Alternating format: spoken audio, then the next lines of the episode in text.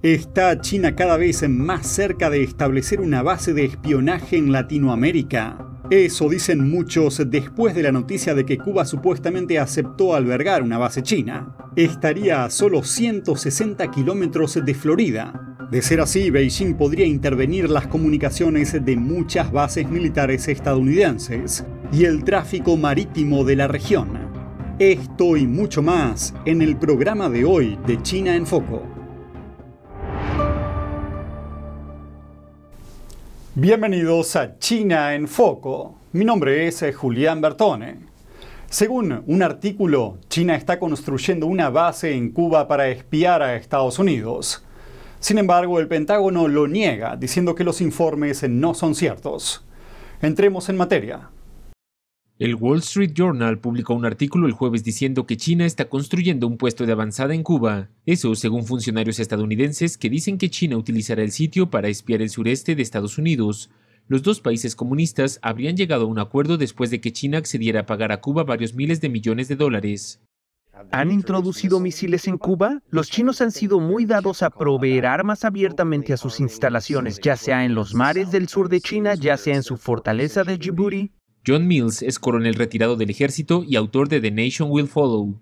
Afirma que lo más probable es que China ya tenga puestos de vigilancia de este tipo en Cuba y las Bahamas y que Estados Unidos debería reaccionar. Con China expandiéndose en esta zona cercana al territorio estadounidense, ¿cómo podría Estados Unidos reaccionar para evitar que esto ocurra? Bueno, en primer lugar, pongamos un embajador en las Bahamas. Animemos a las Bahamas a sacar a China. Eso sería un buen contragolpe. Eso no es Cuba, pero está justo al lado de Cuba y enviaría un mensaje. También deberíamos volver a proveer armas de forma demostrable y visible al sur de Florida. Dice que esta supuesta base le recuerda a la Guerra Fría, cuando la Unión Soviética utilizaba Cuba para almacenar misiles. Según Mills, el sur de Florida estaba fuertemente armado durante ese periodo de tiempo, pero ahora no tenemos ningún avión interceptor, no tenemos buques de guerra, obviamente no nos importa. Ese es el mensaje. Mills añadió que Estados Unidos también debería ampliar su influencia en Panamá, porque allí... Los chinos tienen una presencia mucho más fuerte, y para llegar a Cuba tienen que pasar por el canal de Panamá. Sin embargo, el Pentágono dijo el jueves que no tiene conocimiento de ninguna base china en esta región. Eso no es exacto. No tenemos conocimiento de que China y Cuba estén desarrollando ningún tipo de base. Aparte de eso, diría que la relación que comparten estos dos países es algo que vigilamos continuamente. El Departamento de Estado dijo a NTD que no puede confirmar los planes de China, pero añadió, los seguiremos de cerca, tomamos medidas para contrarrestarlos y seguimos confiando en que podemos cumplir todos nuestros compromisos de seguridad. El congresista republicano Mike Gallagher comentó sobre el artículo de la base china diciendo, debemos dejar claro que, como dijo el presidente Kennedy hace más de 60 años en vísperas de una crisis anterior en Cuba, hay un camino que nunca elegiremos y es el camino de la rendición o la sumisión. Arián Pazdar, NTD Noticias. A todo esto, el régimen cubano también negó que exista un acuerdo con China para instalar una base espía en la isla. El viceministro de Relaciones Exteriores de Cuba dijo que como parte de la Declaración de América Latina y el Caribe, como zona de paz rechazan la presencia militar extranjera en la región.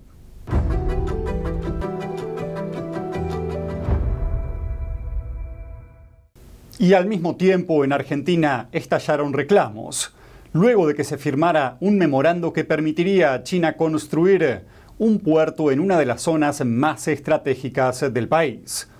Políticos de la oposición están preocupados por la situación en la que quedaría Argentina, es decir, en medio de las tensiones entre Estados Unidos y China. Ante la firma de un decreto que confirma la construcción de un puerto chino en Tierra del Fuego en el extremo sur de Argentina, políticos opositores anunciaron que demandarán penalmente a los responsables. También advirtieron sobre las consecuencias geopolíticas que tendría para Argentina en medio de la tensión entre Estados Unidos y China. El auditor general de la Nación, Miguel Ángel Piquecto, advirtió que nos metemos en el conflicto Estados Unidos-China por la puerta equivocada y agregó que este tipo de decisiones generan tensiones con Occidente y Estados Unidos. El senador nacional Julio Martínez también advirtió que de concretarse el proyecto alejaría a la Argentina de las democracias de Occidente y que las consecuencias para la política exterior del país son difíciles de calcular. Estas reacciones se dan el mismo día que circuló la noticia de que China planea instalar una base militar en Cuba, en lo que supone una provocación directa a Estados Unidos. La diputada nacional Mariana Zubik anunció que se presentará una denuncia penal contra los responsables del acuerdo al que calificó de una entrega de nuestra soberanía. También denunció que el memorando no se presentó ante el Congreso y tampoco se han entregado los informes solicitados por congresistas. En la misma línea, el senador Pablo Blanco exigió la intervención del canciller Santiago Cafiero para que haga pública la posición del gobierno nacional con respecto al acuerdo y pidió explicaciones al gobernador de Tierra del Fuego, Gustavo Meleya. También dijo que abrirle las puertas a una potencia totalitaria como China en el sur de nuestro país es facilitarle un enclave estratégico que pueda llegar a vulnerar y comprometer nuestra soberanía. Tierra del Fuego tiene una ubicación estratégica de suma importancia por su cercanía a la Antártida y por ser un punto de conexión entre el Océano Atlántico y el Pacífico.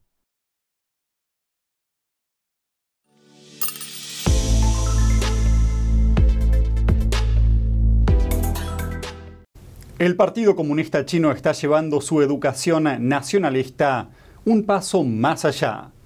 Videos en las redes sociales chinas muestran hasta qué punto llega la campaña de lavado de cerebro de Beijing, que parece estar enseñando a estudiantes a odiar a los estadounidenses e incluso a luchar contra ellos. Miremos lo que está pasando en las escuelas. En este video, un niño chino dice que los países que más odia son Estados Unidos y Japón.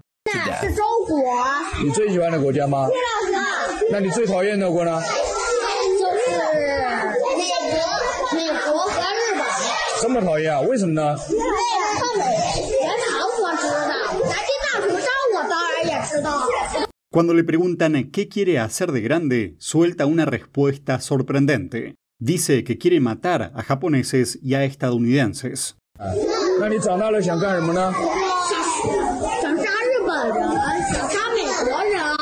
En un comentario en Twitter, el corresponsal de guerra estadounidense Michael Young comparó el fomento del odio del régimen chino con el de Al Qaeda. Desde hace décadas, el Partido Comunista Chino impulsa la educación ideológica en las escuelas. En su esencia está la promoción a la lealtad al partido y el orgullo nacionalista. El actual líder del PSC, Xi Jinping, profundizó en el control del partido sobre las mentes jóvenes, enseñando a los estudiantes a prepararse para la guerra y a luchar contra los enemigos de Beijing. En este video reciente, niños de jardín de infantes aprenden a ensartar con bayonetas muñecos de trapo vestidos con uniformes japoneses. Otro video muestra a niños realizando un simulacro de entrenamiento militar en la provincia china de Guangxi, Niños y niñas se arrastran por el barro y sortean obstáculos como auténticos soldados, algunos incluso con un cuchillo en la boca. En el texto del video puede leerse, los niños deben ser fuertes para defender al país. La eterna belleza de la pintura realista al óleo. Magnífica, expresiva e inspiradora el sexto concurso internacional de pintura figurativa de NTD, guiado por la pura autenticidad, belleza y bondad. Lo invita a unirse con nosotros en un viaje de retorno al arte tradicional. Premio de oro, 10 mil dólares. Para más detalles, visite oilpainting.ntdtv.com.es. Y mientras los estadounidenses luchan contra la subida de los precios de los alimentos, Beijing podría estar impulsando ese aumento, porque el país se está abasteciendo todo lo que puede de cereales. Los precios en los supermercados estadounidenses se dispararon a su ritmo más rápido en décadas, con un aumento anual del 11% entre 2021 y 2022. La subida se debe a la inminente crisis alimentaria, según una encuesta realizada por la empresa biotecnológica Bayer, más del 70% de los estadounidenses afirman ver más estanterías vacías en los supermercados que el año pasado. La escasez afecta a los alimentos básicos como el maíz y el pan, y a nivel mundial la producción de arroz experimentó su mayor caída en 20 años. Detrás del déficit está la guerra de Rusia con Ucrania, pero analistas también culpan a otro país, China. Con cerca de una quinta parte de la población mundial, China acapara más de la mitad de las reservas de cereales del planeta, incluido el maíz, el arroz y el trigo. Así lo estimó el Departamento de Agricultura de Estados Unidos el año pasado. Aunque produce sus propios alimentos, China importa más productos agrícolas que ningún otro país. En las dos últimas décadas, la tasa de autosuficiencia alimentaria de China descendió casi un 30%, y mientras Moscú intenta limitar las exportaciones de grano de Ucrania, Beijing se convierte en el mayor beneficiario. Casi una cuarta parte del total de las exportaciones ucranianas se dirigen ahora a China, lo que la convierte en el mayor receptor. Pero ¿por qué el régimen chino está tan obsesionado con almacenar alimentos? Analistas afirman que el régimen teme que la seguridad alimentaria pueda hacer tambalear su poder. Hace medio siglo China registró la mayor hambruna de la historia de la humanidad, como consecuencia de radicales políticas agrícolas implementadas por Mao Zedong. Esa crisis mató a nada menos que 30 millones de personas y le siguió una agitación sociopolítica de 10 años de duración, conocida como la Revolución Cultural y más recientemente durante los cierres por COVID-19, el país sufrió una escasez de alimentos que recordó a aquellas épocas. Las autoridades estadounidenses llevan tiempo diciendo que China podría tener acceso a información personal de usuarios de TikTok. Pero esa era más bien una especulación, hasta ahora. Una muestra recién obtenida del código de la aplicación revela que ingenieros con sede en China trabajaron en ella. Y además, un ex empleado de la empresa asegura que el régimen chino revisó datos de usuarios con fines políticos. TikTok viene restando importancia a sus vínculos con su empresa propietaria china ByteDance, especialmente en medio de las prohibiciones occidentales que enfrenta la aplicación para compartir videos. Pero una muestra del código de la aplicación consultada recientemente por la revista australiana Financial Review puede echar por tierra ese esfuerzo. La muestra del código parece estar relacionada con la emisión y la moderación de las transmisiones en directo, y muestra al menos una docena de nombres de usuarios con direcciones de correo electrónico vinculadas a ByteDance. Fuentes que el Financial Review no reveló confirmaron que muchos de estos ingenieros trabajan en China continental. James Patterson es ministro australiano del Interior y Ciberseguridad. Dijo que la muestra del código revela que los ingenieros que trabajan en él, en China, pueden acceder a los datos de los usuarios y están sujetos a las leyes de inteligencia y seguridad del Partido Comunista Chino. En virtud de su ley de inteligencia nacional, China puede obligar a todas las empresas y ciudadanos en su territorio a cooperar con los llamados esfuerzos de inteligencia nacional. Patterson advirtió que el PSC también puede obligar a empleados de TikTok a suprimir o promocionar contenidos favorables a China o a sembrar divisiones en las democracias occidentales. En julio de 2022, TikTok Australia admitió que sus empleados en China podían acceder a datos de usuarios australianos. Y en Estados Unidos, más de dos docenas de estados prohibieron la aplicación en dispositivos gubernamentales. El mes pasado, Montana avanzó un paso más y prohibió la aplicación en cualquier dispositivo personal dentro del estado. Los lazos de TikTok con Beijing también se revelaron en una declaración judicial a principios de esta semana. Un ex empleado de TikTok aseguró que China accedió a datos de usuarios con fines políticos. Señaló que funcionarios del régimen accedieron por una puerta trasera a la aplicación para localizar e identificar a activistas pro democracia en Hong Kong en 2018.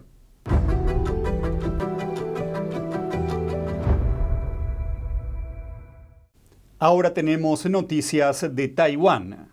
El sistema de defensa de la isla se activó a las 5 de la madrugada del miércoles detectando a 37 aviones de combate chinos entrando en su zona de identificación de defensa aérea. Miremos qué pasó. El ministro de Defensa de Taiwán dijo que los aviones de combate incluían cazas J-11 y J-16 y bombarderos H-6 con capacidad nuclear. Entraron por la esquina suroeste de la zona de identificación de defensa aérea de la isla, un área que el ejército utiliza para identificar y responder a cualquier amenaza.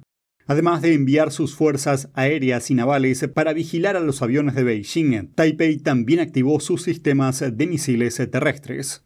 China viene enviando activamente aviones militares hacia Taiwán, pero la última ronda no llega a ser la mayor de las llamadas patrullas por Beijing. En abril, el PSC envió hasta 45 aviones de combate para simular un bloqueo alrededor de Taiwán. Ocurrió durante la reunión del presidente de la Cámara de Representantes de Estados Unidos, Kevin McCarthy, con la presidenta taiwanesa, Tsai Ing-wen. En relación a esto, cuando se le preguntó al ministro de Defensa chino por los frecuentes movimientos militares de China durante una cumbre de seguridad celebrada en Singapur el domingo pasado, el ministro dijo que otros países deberían, y cito, ocuparse de sus propios asuntos.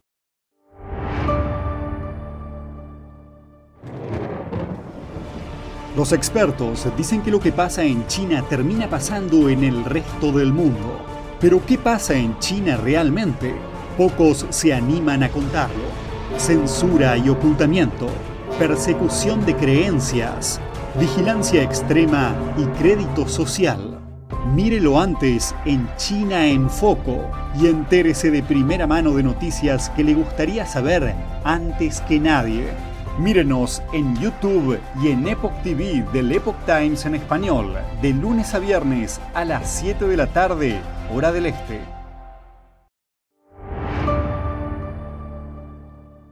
Y por último, un cuello de pato recién servido, pero con ojos y nariz puntiaguda. Un estudiante universitario en China encontró lo que parece ser una cabeza de rata en su menú de la cafetería. Pero las autoridades locales revisaron el comedor y concluyeron que se trataba de un cuello de pato. Señala a un ciervo y llámalo caballo. Esta es una frase china que suele utilizarse para describir un engaño intencionado. Pero ahora surgió un nuevo dicho. Señala a una rata y llámala pato, y se volvió tendencia en Internet. El primero de junio, un estudiante universitario de la provincia china de Jiangxi publicó un video en el que revelaba detalles inquietantes sobre un objeto peludo encontrado en un plato de arroz servido en la cafetería de su universidad. En el video el estudiante toma el objeto con sus palillos y pueden distinguirse dientes, una nariz puntiaguda y bigotes. La persona se lo muestra a los empleados de la cafetería, pero le responden que es un cuello de pato.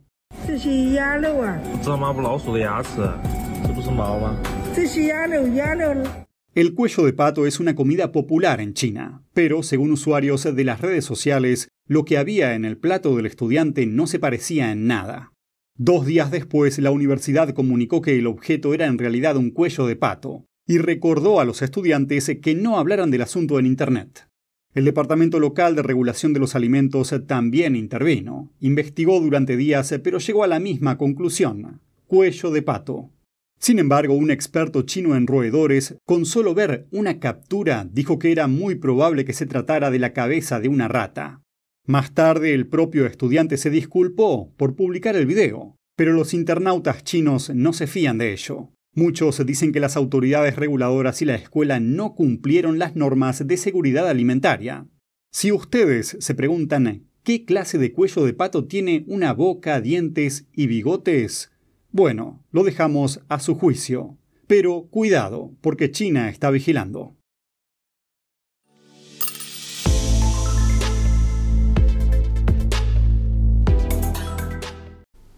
Y eso es todo por hoy en China en Foco. Gracias por acompañarnos y nos vemos la próxima.